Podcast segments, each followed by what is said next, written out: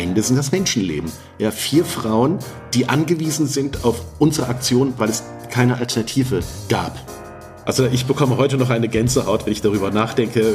Mir fehlen wirklich die Worte für dieses, für diesen Augenblick. Man kennt sich, man kennt alle Details, ja, man kennt alle Passinformationen, man kennt alle Details, wo kommen sie her. Alles Persönliche wurde geteilt. Man hat viel die, die schönen Momente geteilt, die traurigen Momente, die Momente der Angst.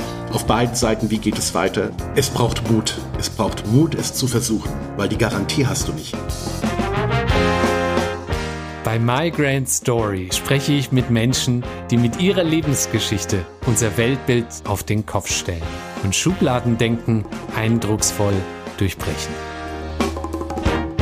Ich bin Yusuf Breschner, Deutsch-Afghane, Flüchtlingskind, Startup-Investor und euer Host. Willkommen bei My Grand Story. Heute mit der Story von Khan Turgay. Liebe HörerInnen von Migrant Story, bevor es gleich losgeht mit der nächsten Folge, eine kurze Bitte, die uns sehr helfen würde. Abonniert unseren Kanal und schenkt uns eine Bewertung in eurer Podcast-App, wie zum Beispiel Apple Podcasts oder Spotify. So könnt ihr uns auf ganz einfache Art und Weise unterstützen. So, und jetzt kann die nächste Folge beginnen. Bei Migrant Story erzählen wir immer wieder die Geschichte von Menschen, die per Zufall oder einer glücklichen Fügung ihr Leben in eine entscheidende Bahn haben lenken können. Menschen, deren Zukunft auf Messers Schneide stand. Ein Leben in Krieg, Gefahr oder Chancenlosigkeit oder ein selbstbestimmtes Leben in Unabhängigkeit und Würde. Heute erzählen wir die Geschichte von einem, der mit einem Helferkreis das Schicksal einer Familie maßgeblich beeinflusst hat und sie vor Repressalien, Gefängnis und Folter hat bewahren können. Und er ist kein typischer Protagonist einer internationalen Hilfsorganisation, sondern einer, der einfach in eine Sache hineingestolpert ist, was seine Geschichte nur außergewöhnlicher macht. Khan Turgay war über 20 Jahre für Procter Gamble im internationalen Umfeld tätig und ist seit drei Jahren bei SAP als Director Innovation and Services verantwortlich. Lieber Khan, ich freue mich sehr, dich bei Migrant Story begrüßen zu dürfen. Lieber Yusuf, vielen Dank für die Gelegenheit. In deiner Geschichte geht es um die Kraft der Netzwerke, aber auch den Kreislauf der Unterstützung und Hilfe. Hattest du schon immer eine soziale Ader? Also das soziale Engagement war mir schon immer wichtig. Schon als Kind hatte ich immer versucht, wo kann ich helfen? Auch durch meine Mutter, glaube ich. Ich hatte schon mit 14 oder 13 mitgeholfen bei Essen auf Rädern. Und bei vielen Projekten hatte ich immer einfach unterstützt, weil mich diese Menschen immer interessiert haben. Menschen, deren Geschichten und wie kann man helfen. Und ähm, das habe ich natürlich auch meiner Mutter zu verdanken, weil sie auch immer sehr aktiv war. Und über die Jahre ähm, wurde das Netzwerken natürlich immer wichtig. Nicht, nicht nur das Netzwerken an sich, sondern auch Netzwerke und diese Bedeutung der Netzwerke. Schon im Jugendalter, schon als Kind, äh, im Studium hatten wir ja alle diese Erfahrung gemacht, durch neue Freundschaften äh, etwas Neues zu lernen, neue Menschen kennenzulernen. Netzwerk hat ja auch eine Verbindung, ist ja auch eine Vielfalt. Es gibt ja vielfältige Netzwerke. Und das hat mich schon immer fasziniert. Und dann natürlich auch durch äh, Familie, durch meinen Job hatte ich natürlich auch Kontakte in, in diese Länder und nie eine Scheu gehabt, wirklich irgendjemanden anzurufen, wo ich dachte, der kann mir vielleicht helfen. Oftmals entwickeln sich die Dinge aus einer unbedeutenden Entscheidung heraus und nehmen über die Zeit eine ungeahnte Dynamik und Tragweite auf. Bei dir war es ein Anruf im Jahr 2021. Wann war das genau? Das war Ende August, ich glaube ungefähr um den 21. oder kurz danach. Da hatte ich einen Anruf bekommen von einem guten Freund von mir, Hans Reitz, Sozialunternehmer, einfach spontan mit der Frage, ich brauche hier Hilfe, ich habe hier einen Fall mit vier Frauen, kannst du helfen in Pakistan? Und ich war natürlich auch erstmal total verwundert. Ähm, ich habe jetzt einige Freunde, einige Kontakte auch in Pakistan, aber ich musste erstmal kurz überlegen und habe erstmal spontan Ja gesagt.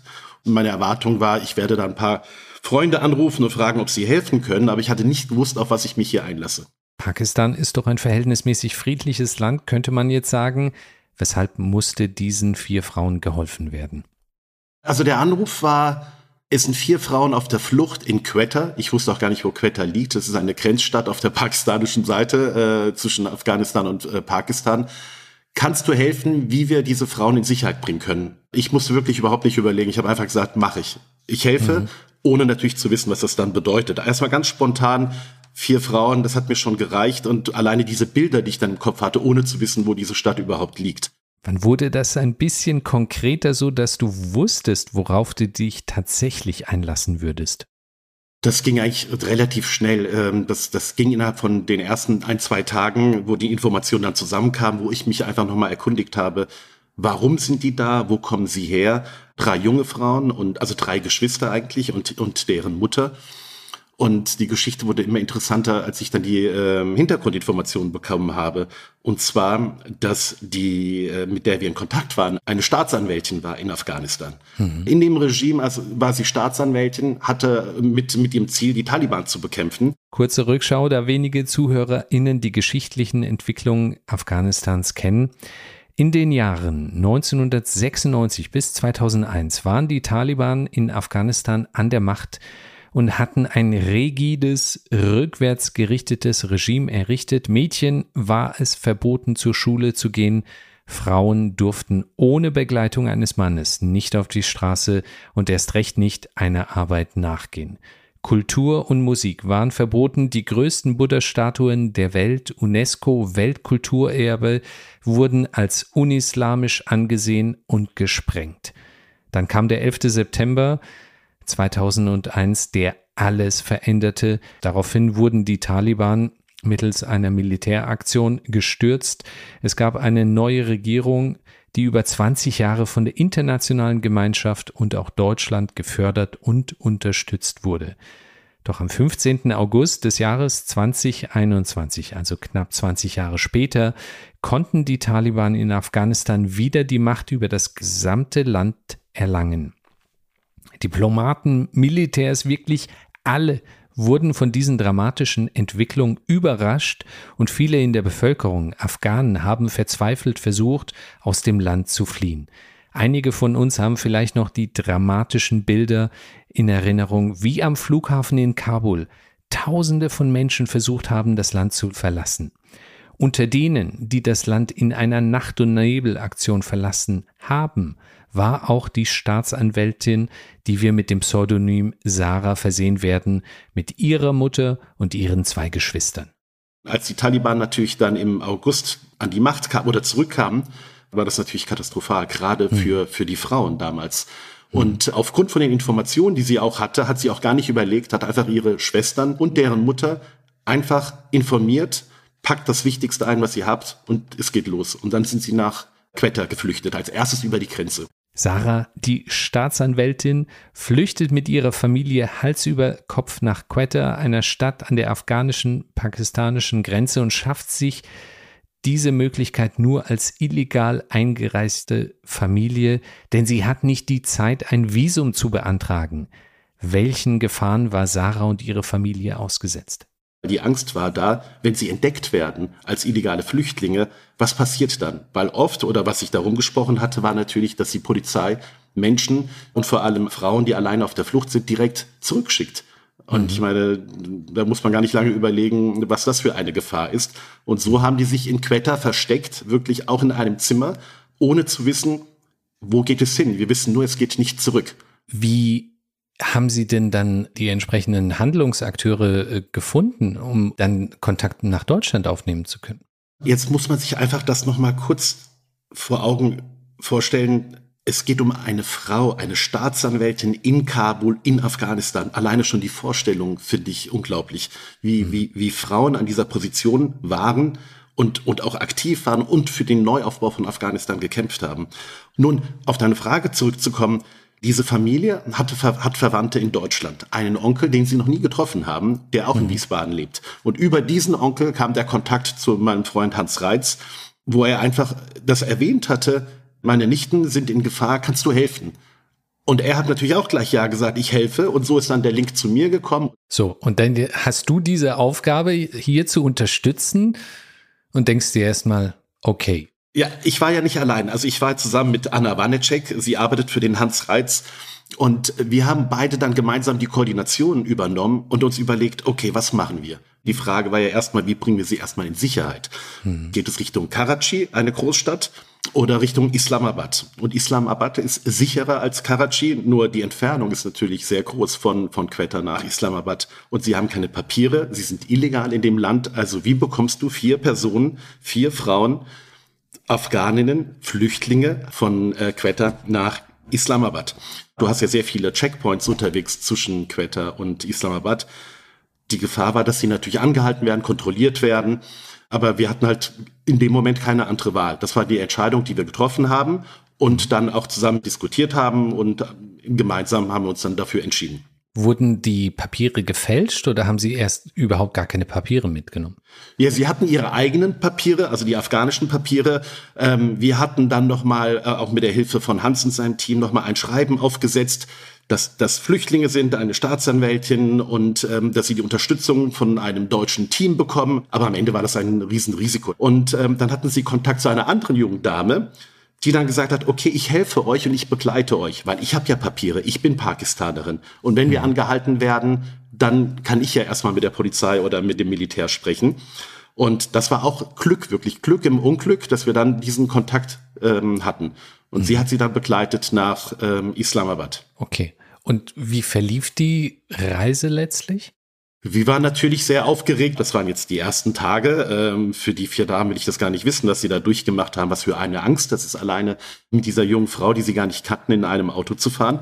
Ähm, sie wurden sogar auch wirklich angehalten, aber hatten wirklich auch Glück, weil es war genauso, wie sie das auch gesagt hatte. Sie hatte ihre Papiere gezeigt, sie wurden gar nicht weiter kontrolliert und durften dann durchfahren und kamen dann in Islamabad an. Das war so die erste große Station nach Quetta. Hm. das war jetzt Anfang September. Anfang September, also Größenordnung äh, zwei, drei Wochen nach der Machtübernahme. Genau, genau. Mhm. Okay, also dann kann man ja sagen, Etappenziel erreicht und Sarah und ihre Familie können jetzt wenigstens ein bisschen durchschnaufen, weil sie jetzt in Sicherheit sind. Genau, sie hatten ja ähm, auch Geld ähm, dabei, wir hatten auch finanziell geholfen dass sie erstmal ähm, nicht mittellos sind in Islamabad. Mhm. Und so konnten sie wieder in einem Haus äh, ein Zimmer mieten, aber natürlich auch wieder alles versteckt, alles illegal, weil ja, am Ende sind sie ja nicht äh, ähm, legal in diesem Land, sind ja nicht legal eingereist. Mhm. Und dann hatten sie sich wieder in einem Haus versteckt und in der Zwischenzeit haben wir einfach überlegt, was können wir jetzt machen? Wie können wir hier helfen? Und haben angefangen, über Kontakte zu Freunden, Unternehmen, Politikern ein Helfernetz aufzubauen. Mit der Frage, wie kann die Bundesregierung hier helfen? Wie können wir helfen, dass diese Frauen auf diese Listen kommen?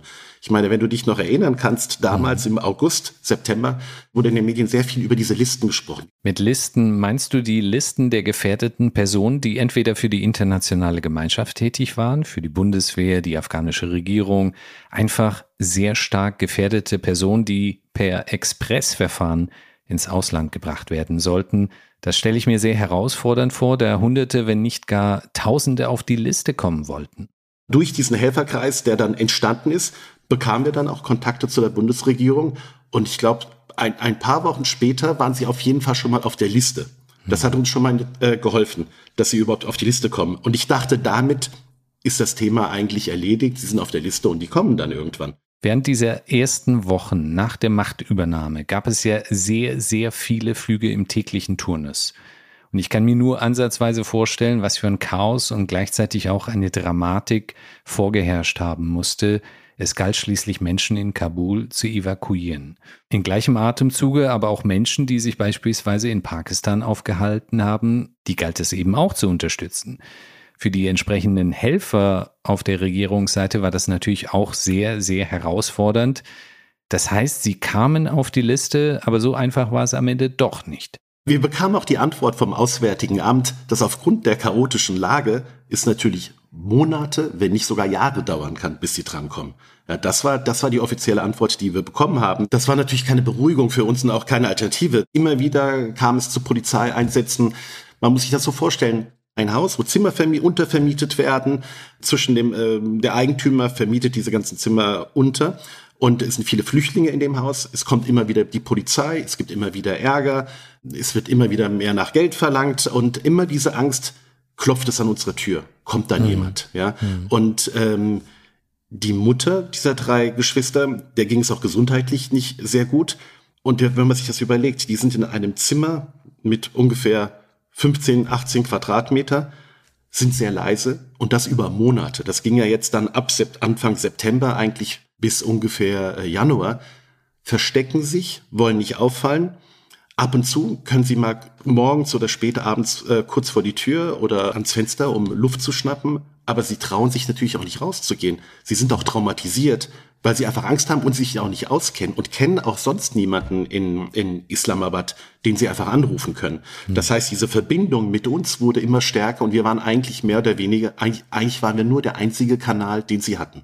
Mhm. Sie hatten zwar auch ihren, äh, natürlich ihren, ihren Onkel, ihre, ihre Familie, die sie noch nie gesehen hatten, die Angehörigen in Deutschland, aber die Kommunikation lief hauptsächlich über uns. Und sie warteten natürlich jeden Tag auf Nachrichten von uns. Gibt es was Neues? Und wir haben natürlich immer mit denen gesprochen, haben gesagt, wenn was passiert, gebt uns Bescheid, wir bemühen uns, wir haben einen Helferkreis, wir sind schon in Kontakt mit der äh, mit den Regierungsbehörden, ihr seid schon auf der auf der Liste. Das waren natürlich immer kleine Erfolge, die wir versucht haben gemeinsam zu feiern. Aber weder ich noch Anna äh, waren Profis äh, in der Hilfe, Flüchtlinge aus Pakistan rauszubekommen. Wir wussten ja nicht immer, was ist der nächste Schritt und wie geht es weiter. Hm. Wie muss man sich das vorstellen, rein vom zeitlichen Einsatz? Du bist ja äh, beruflich sehr eingespannt und gleichzeitig hast du diese ehrenamtliche Aufgabe und humanitäre Aufgabe angenommen. Wie viel Zeit hat das für dich in Anspruch genommen? Dadurch, dass wir natürlich zu zweit waren, konnten wir uns das aufteilen. Hm. Anna hatte äh, durch Hans äh, hatte sie die Aufgabe bekommen, sich nur auf diesen Fall zu fokussieren. Ich hatte sie äh, anfangs unterstützt von Anfang an ähm, und durch meine Kontakte kam, wurde ich dann natürlich immer mehr involviert. Für mich war das zeitlich ein Einsatz bestimmt von einer Stunde jeden Tag mindestens, immer wieder nachzufragen, wo stehen wir, E-Mails zu schreiben. Also wir hatten in der Zwischenzeit, glaube ich, über 3.000, 4.000 E-Mails geschrieben und dann kam noch hinzu, ich bin ein Mann, das sind vier Frauen aus Afghanistan, wir kennen uns eigentlich gar nicht. Mhm. Und auf einmal vertraust du dein Leben und der deiner Familie zwei Menschen an, die du zwar durch Telefonieren und, und Schreiben über zwei, drei Wochen kennst, aber am Ende sind wir alle, äh, kennen wir uns alle nicht und sind fremd. Und ähm, da entsteht natürlich auch ein Bonding, ein Vertrauen auf beiden Seiten. Äh, einmal natürlich auf ihrer Seite, weil sie haben keine andere Alternative, aber auch auf unserer Seite, dass uns bewusst wurde, das ist ja kein Spiel. Das ist auch nicht etwas, wo du einfach ein paar Anrufe machst, ein paar E-Mails schreibst, weil am Ende sind das Menschenleben. Ja, vier Frauen, die angewiesen sind auf unsere Aktion, weil es keine Alternative gab. Sarah und ihre Familie haben ihr Schicksal in eure Hände gelegt.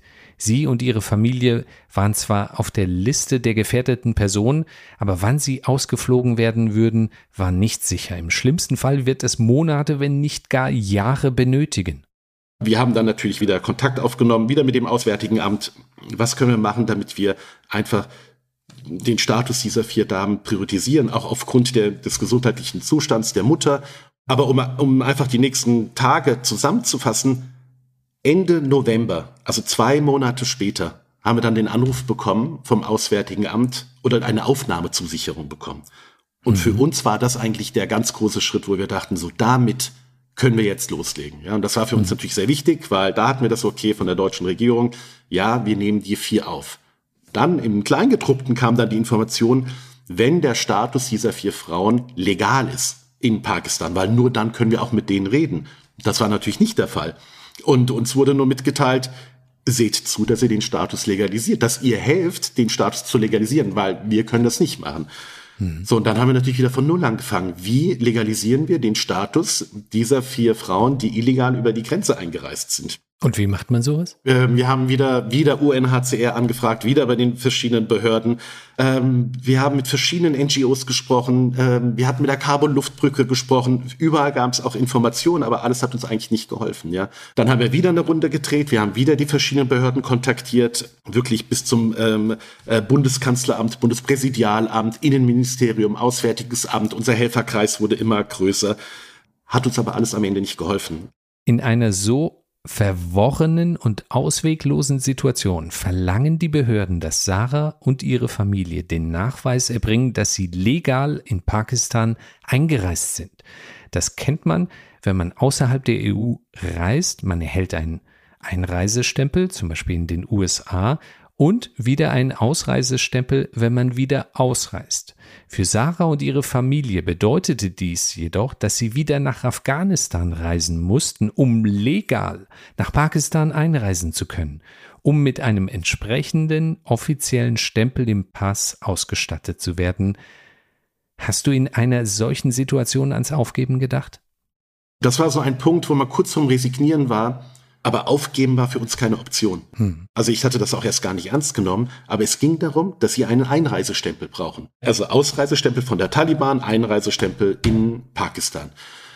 Dann haben wir wieder überlegt, okay, wie bekommen wir das? An die nächste Hürde, ja. Und ähm, die Behörden konnten uns wieder nicht helfen, aber der Termin bei der Botschaft war abhängig von diesem Stempel. Also man hat händeringend versucht, die Menschen in einer Notsituation so gut wie möglich zu helfen. Und dann verlangt die deutsche Botschaft einen Einreisestempel. Genau, wir brauchen den Stempel, damit sie im System in Pakistan registriert sind. Weil natürlich hat auch die Bundesregierung recht, du kannst nicht in Kontakt treten mit Menschen, die illegal in dem Land sind, auch mit Flüchtlingen. Ja, weil äh, du musst schon diese offiziellen Wege natürlich gehen. Ich meine, diese bürokratischen Hürden haben für uns natürlich wenig Sinn gemacht, weil wir natürlich nur ein Ziel hatten, wie helfen wir diesen Frauen, wie bekommen wir diese Frauen raus.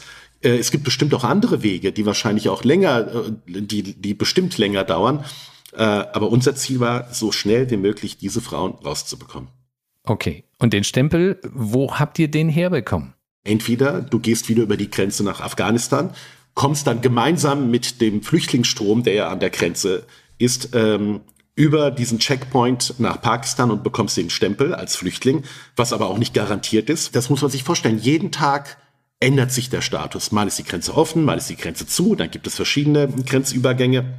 Für uns war das keine Option, die Frauen zurück nach Afghanistan zu schicken, weil sie einfach auch traumatisiert waren und natürlich auch Angst hatten. Und dann habt ihr mit einem NGO Kontakt aufgenommen, das von zwei EngländerInnen geleitet wurde. Die NGO ähm, hatte uns zuversichert, es gibt Prozesse. Äh, es hängt davon ab, wenn die ganze Kette funktioniert, gibt es Beziehungen, wie man an diesen Stempel kommen kann und dass wir das an einer bestimmten Grenzstation in den Bergen vier Stunden von äh, Islamabad entfernt versuchen können, weil es da schon einige Male geklappt hat. Mit den Kontakten, die sie da vor Ort haben, Details wissen wir nicht, wie wir das, wie die das machen, war für uns auch in dem Moment nicht entscheidend. Wichtig war nur, sie gehen nicht über die Grenze, sie gehen zu dieser Grenzstation, sie werden begleitet von Helfern von dieser NGO. Nur wann? Ja, und dann hieß es ja morgen früh um acht oder morgen oder, oder sechs Uhr morgens. Alle waren aufgeregt, ähm, die Papiere wurde zusammengestellt, ähm, sie waren bereit und dann kam der Anruf, nein, es klappt nicht, weil die Kontakte sind nicht da. Äh, es geht nur, wenn wirklich diese ganze Kette funktioniert. Und das hat dann auch nochmal drei Wochen gedauert ungefähr. Drei Wochen des Wartens. Alle paar Tage, es klappt, es klappt doch nicht, es klappt, es mhm. klappt doch nicht, weil wenn die Kontakte nicht da sind, ist die Sicherheit nicht da, ist, ist nicht gewährleistet, dass wir diesen Stempel bekommen. Was heißt Kontakte? Also die Kontakte an der Grenzstation, die dann eben diesen Stempel gegeben hätten. Genau. Andere reguläre Soldaten beispielsweise, genau. die hätten dann eben diesen Stempel nicht gegeben, weil sie nicht mit diesem NGO verbunden waren. So wahrscheinlich. Wir waren ja nicht hm. dabei, aber Kontakte der NGO, weil sie das natürlich schon über längere Zeit machen, sowohl hm. bei den Behörden äh, lokal in dieser Grenzstation und auch natürlich die Fahrer, die dahin fahren. Mhm. Wir haben zwar auf der Landkarte geschaut, ähm, wo das ist, und das war schon ein Stückchen. Und wir haben auch gesagt, die Frauen können auf keinen Fall alleine fahren. Das war auch klar, dass sie begleitet werden. Auch dass Kosten damit verbunden sind, ähm, das war für uns ähm, kein Thema. Nur die Frage war, wann können wir diese Reise antreten, damit sie morgens dahin fahren und auch abends dann wieder zurückkommen. Und am Ende gab es eigentlich nur zwei Alternativen. Entweder über eine NGO werden sie wieder eingeschleust nach Afghanistan, kommen dann über die Grenze, aber dann war die Gefahr zu groß, dass sie erkannt wird als Staatsanwältin. Oder gibt es vielleicht noch diesen Weg, der uns von Anfang an angeboten wurde, dass über die Kontakte der NGO, die das auch bekommen, also auch ihr Ziel erreichen, diesen Stempel bekommen. Und äh, es ging dann wieder wochenlang ähm, bis Ende Februar ungefähr, äh, wo wir eigentlich auch schon wieder aufgegeben hatten, ja, wo wir dachten, wir müssen einen anderen Weg finden. Vielleicht ist dieser ganze Prozess falsch. Vielleicht müssen wir einfach über eine andere Grenze, über ein anderes Land versuchen, sie mhm. rauszubekommen. Und dann kommt am 22. Februar 2022 endlich der Anruf. Sarah und ihre Familie werden um 4 Uhr früh abgeholt und sollen sich bereit machen. Es geht an die Grenzstation. Vier Stunden von Islamabad entfernt. Also circa sechs Monate, nachdem du erstmals den Anruf im August erhalten hattest, erscheint sich eine Lösung abzuzeichnen. Durch welche emotionale Tour und Gefühlssituation bist du da gegangen? Boah, das war natürlich ein Gefühl, das also diesen Abend vergesse ich nicht. Ich hatte mit Anna lange telefoniert und eigentlich wären wir am liebsten dabei gewesen. Ja, wir hatten auch immer wieder überlegt, fliegen wir nach Islamabad. Aber was sollten wir da tun? Wie sollten wir da unterstützen? Ähm, war es nicht besser, von Deutschland aus zu unterstützen? Mhm. Ja, und an dem Abend hieß es nur, keiner hat geschlafen, weder die vier äh, noch Anna und ich. Und das Einzige, was uns eingefallen ist, war, haltet euer Handy an, äh, wir bleiben die ganze Zeit in Kontakt, schickt uns Bilder, wer ist im Auto, wer fährt euch dahin und dass wir einfach nur einen Status die ganze Zeit bekommen wir dachten, wir können helfen, aber wir konnten ja gar nicht helfen. Ja, wir konnten mhm. eigentlich nur seelischen Beistand leisten. Und ähm, morgens um vier wurden sie abgeholt. Stunden später haben wir dann die ersten Bilder bekommen. Das ist wie ein Film. Also man kann sich das nicht vorstellen. Eine Grenzregion, 400, 500 Kilometer entfernt von äh, Islamabad in den Bergen. Eine Schlange von LKWs, Militär, auf der anderen Seite die Taliban, Männer mit Maschinengewehren, viele Menschen, also wirklich Hunderte, wenn nicht Tausende Menschen überall verteilt. Also da hatten wir wirklich Herzklopfen, da haben wir nichts anderes gemacht, als diesen ganzen Morgen am Telefon zu bleiben, auf Nachrichten zu warten. Und irgendwann kam dann die Nachricht, wir haben es geschafft. Ja, und das war, das war, also ich bekomme heute noch eine Gänsehaut, wenn ich darüber nachdenke. Ähm, wir waren sprachlos vor Freude. Wir hatten alles erreicht, was wir brauchten. Wir konnten direkt damit zu den Behörden gehen. Zehn Tage später hatten, hatten die vier Damen äh, den Termin in der Botschaft. Und dann ging es wirklich sehr schnell, weil alle helfen wollten und dann hatte die ganze Kette auch funktioniert, so dass sie dann am 9.3. aus Islamabad nach Düsseldorf geflogen wurden. Mhm. Und äh, wir konnten diesen Tag gar nicht abwarten und für uns war natürlich klar, dass wir da sein müssen. Nach sechs, sieben Monaten täglicher, fast täglicher Kommunikation, dass wir, sie, dass wir uns zum ersten Mal persönlich begegnen Anna und ich sind nach Düsseldorf gefahren. Wir wussten nicht, was uns erwartet. Sie wussten nicht, was sie erwartet. Und dann kam sie in Düsseldorf an. Nach so vielen Monaten der Interaktion mit einer unbekannten Person sieht man sich erstmals persönlich am Flughafen, ist aufgeregt, erschöpft, erleichtert. Ein Happy End, fast schon Hollywood-reif. Wie war die erste Begegnung? Alle waren eigentlich sprachlos. Es war jetzt erstmal kein um den Hals fallen und, und drücken, sondern alle waren sprachlos. Tränen sind geflossen und keiner konnte mit dieser Situation erstmal umgehen. Also war eine einzigartige Situation. Es war wie wirklich wie eine neue Familie. Ich weiß gar nicht, mir mhm. fehlen wirklich die Worte für dieses, für diesen Augenblick. Man kennt sich, man kennt alle Details, ja, man kennt alle Passinformationen, man kennt alle Details, wo kommen sie her, alles Persönliche wurde geteilt, man hat viel die, die schönen Momente geteilt, die traurigen Momente, die Momente der Angst auf beiden Seiten, wie geht es weiter, weil ist klar, ich meine, sie hat natürlich Angst. Wir hatten aber auch Angst, weil wir haben uns dem ja angenommen. Also unbeschreibliche Momente, auch der Bindung, die dadurch entstanden ist. 9. März, sagst du, und Größenordnung sechs, sieben Monate waren vergangen, seitdem die Taliban wieder die Macht übernommen hatten. Hast du das bisher verarbeiten können, auch hinsichtlich der Verantwortung, die ihr ja auch hattet? Nicht richtig, weil mir wird immer wieder bewusst, was für eine Verantwortung wir hatten und dass das nicht einfach vier Namen waren, sondern vier Menschen. Und dass wir mit dem Leben dieser Menschen umgehen und versuchen zu koordinieren, semi-professionell, weil wir keine Experten sind in diesem Bereich, viel aber über diese Netzwerke geschafft haben, aber immer mir und auch Anna, wir hatten ja wirklich uns täglich ausgetauscht, immer wieder bewusst wurde, wie gehen wir damit um? Was passiert, wenn das nicht klappt? Was passiert, wenn etwas schief läuft, wie gehe ich mit dieser Verantwortung um? Weil am Ende sind das Entscheidungen, die wir zwar gemeinsam getroffen haben, aber die Initialzündung kam dann von uns beiden hier, ja, weil wir immer die Information bekommen haben und die vier waren ja angewiesen, die haben uns ja gebeten, bitte entscheidet ihr, weil äh, was sollen wir machen? Ihr, ihr guidet uns. Ja, und, und sowas habe ich noch nie erlebt. Ja, und ähm, wir haben sehr viel Kontakt, weil es geht natürlich weiter. Ich meine, wir haben diese Bindung. Das ist jetzt wie Familie. Wir unterstützen sie ja auch weiterhin und und die sind super, lernen jetzt Deutsch, belegen ihre Kurse. Wir helfen mit den Unterlagen, dass die die Diplomas und die ganzen Urkunden anerkannt werden. Äh, Führerschein steht gerade an. Alle haben studiert, alle drei wollen sich natürlich einbringen und die wollen natürlich auch in ihrem Beruf eigentlich idealerweise weitermachen und nicht etwas über, nicht was anderes machen, mhm. weil sie das auch mit Leidenschaft gemacht haben. Und dazu kommt auch, dass sich schon sehr früh in Afghanistan für Frauen eingesetzt hat. Also mhm. abgesehen von ihrer Rolle als Staatsanwältin, Militärstaatsanwältin in dieser Regierung, hatte sie schon sehr früh sich eingesetzt für Frauen. Wie kann man Frauen unterstützen, mit den Gesetzen, im alltäglichen Leben, im Studium, mit Bildung, weil für sie immer klar war, mein Vater hat alles sichergestellt, dass wir studieren.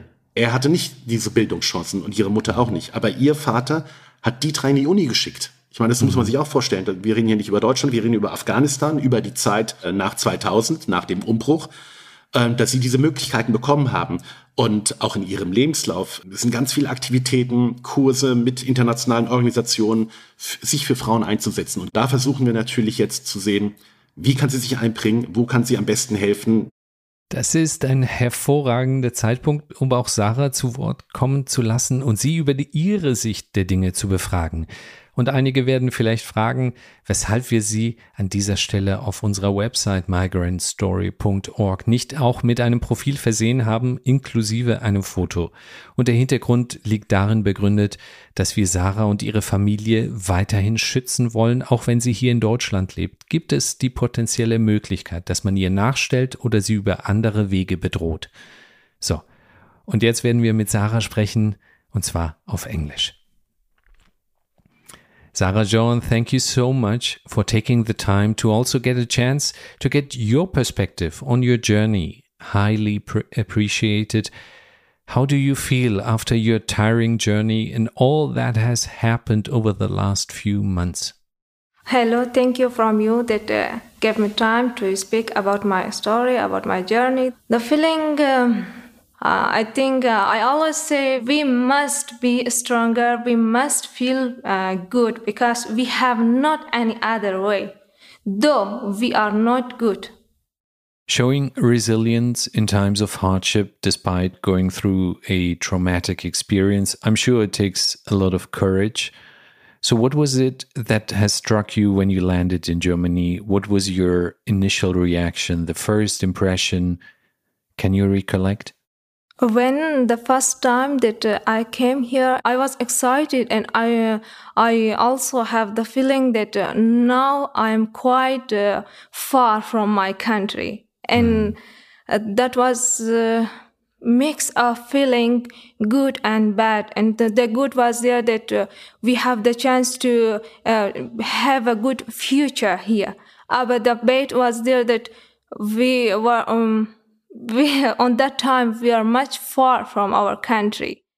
I can imagine feeling relieved to be in Germany because of the security situation in Afghanistan. And of course, that sinking feeling of knowing that you've left your country, your friends, and everything behind. Do you miss Afghanistan? A lot. Kabul. My friends. Of course. Yeah. Um, what are your aspirations now that you've come and somewhat settled in Germany? I should uh, focus on my abilities and the opportunities that here we have. The main opportunity that today uh, I will have in uh, Germany uh, after uh, course language is uh, that I can get my master degree and also I can um, be more successful than uh, uh, past. But the most goal that I have uh, is uh, to continue this uh, circle of humanity. Though my friends have not any relationship with me, but uh, the relationship was humanity. And uh, I, I always said I, I, I must uh, continue this uh, circle. If it should be uh, here in Germany or in Afghanistan no matter. But as a human beings I should uh, continue this circle. This is such a beautiful statement the circle of humanity giving back to others and using your privileged position to continue a circle of support. And how do you see this? How did it happen that you have forged this relationship, this brotherly relationship with Khan and um, Anna and all the others who have supported you in your journey? What do you think? Was it destiny? Was it meant to be? Or was it sheer luck? Uh, I think it was a lack, a big lack that uh, we see in our way. Uh, and uh, after that, uh, we uh, get contact with Anna, Coco, and Ms., Mr. Khan, and also Hans and the uh, organization. This all my friends that they help us that we get out of um, uh, from uh, Pakistan and we uh, we get this opportunity to get the visa of a German government though it was not easy. Millions of Afghan on that time and now also they want to get out of Afghanistan because there is no any opportunity uh, especially for women there is no any opportunity to work or to study because uh, everyone know what is the situation of Afghanistan. So it was I think a big luck that we get that is there anything you would like to tell our audience that is important to you? In this eight months that I were in uh, in Germany, and I have many, uh, uh, I give many speeches in, uh, in München and other cities in Wiesbaden and also in Italy. I always uh, focus on the situation of women in uh, Afghanistan. I want to say never close uh, your eyes. Everybody that uh, uh, listen to my voice, I say, please don't close your eyes when you see the situation in Afghanistan. Sarah, thank you so much. That was a very strong message to everyone to not close their eyes what is happening in Afghanistan. And obviously, there are many other countries in need of help, but Afghanistan remains one of the poorest countries, if not the poorest country the worst place to be a woman, the worst place to be a child. And therefore, it is important to bring attention to the situation in Afghanistan. Thank you so much for taking the time, for just providing us a glimpse of your current situation, what you feel like, what you believe in. The entire migrant story community wishes you all the very best. Vielen Dank, dass wir die Gelegenheit bekommen haben, auch mit Sarah sprechen zu dürfen. Lieber Kahn, welche Quintessenz ziehst du aus dieser abenteuerlichen Episode? Ist es das Netzwerk, das immer ausschlaggebend ist? Oder braucht es einfach einige wenige Menschen, die sich letztlich auch immer der gleichen Vorstellung hingeben von dem, was erreicht werden soll? Es braucht Mut. Es braucht Mut, es zu versuchen, weil die Garantie hast du nicht. Mut zu haben, es zu versuchen, darüber zu reden, auch wenn man selber nicht diese Kontakte hat, auch wenn man selber nicht die Netzwerke hat. Aber wir alle kennen jemanden und der kann helfen. Und sobald man darüber spricht, entstehen schon wieder neue Ideen, neue Gedanken, neue Wege. Das war der Auslöser für uns, diesen Wege zu finden. Nur durch die Kommunikation, weil wir sie selber nicht hatten. Hm. Aber was mich immer geprägt hatte, war, es zu versuchen, mit Menschen in Kontakt zu treten, darüber zu sprechen und es anzugehen, ja, wirklich diesen Mut zu haben. Die Garantie hat keiner, die Garantie haben wir alle nicht. Aber wir können mit kleinen Schritten können wir sehr viel erreichen. Wenn zwei Personen darüber sprechen, mit der dritten Person, kommt schon wieder ein ganz neuer Kontakt. Die Message, die ich daraus ziehe und die ich gerne weitergeben würde, ist wirklich, ist versuchen, wir können alle helfen, auch wenn es nur kleine Schritte sind. Wir können alle etwas tun. Wir dürfen aber nicht wegschauen. Wir müssen wirklich hinschauen und gucken, was kann ich machen? Was ist mein Beitrag und was kann ich hier zurückgeben? Gleichzeitig ist man ja so überwältigt. Die aktuelle Situation mit der Ukraine, dann gibt es ja nicht nur die Ukraine, sondern es gibt sehr, sehr viele weitere Konfliktherde. Wo soll man denn da anfangen? Also zu diesem Thema bin ich ja wirklich gekommen wie die Jungfrau zum Kind. Aber es hätte auch ein anderes Thema sein können, ja. Hier geht es sehr viel um Engagement, soziales Engagement zu helfen, wirklich mhm. dieses Zurückgeben, ja. Da geht es auch gar nicht darum, über seine eigenen Grenzen hinaus zu denken. Wir, wir können sehr viel leisten. Für alle, die wir hier zuhören durften, zeigt es uns, was für inspirierende Lebensgeschichten sich aus einem kleinen Funken entwickeln können. Insofern danke ich dir sehr herzlich dafür, dass du uns deine Geschichte und die von Sarah erzählt hast. Lieber Kahn, herzlichen Dank. Ich danke dir, Yusuf, und ich hoffe, wir können dadurch andere ermutigen. Vielen Dank.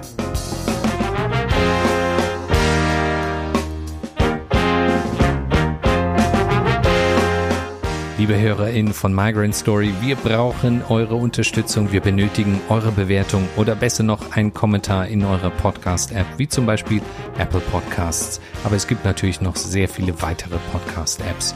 So könnt ihr unser gemeinnütziges Projekt unterstützen, bekannter zu werden.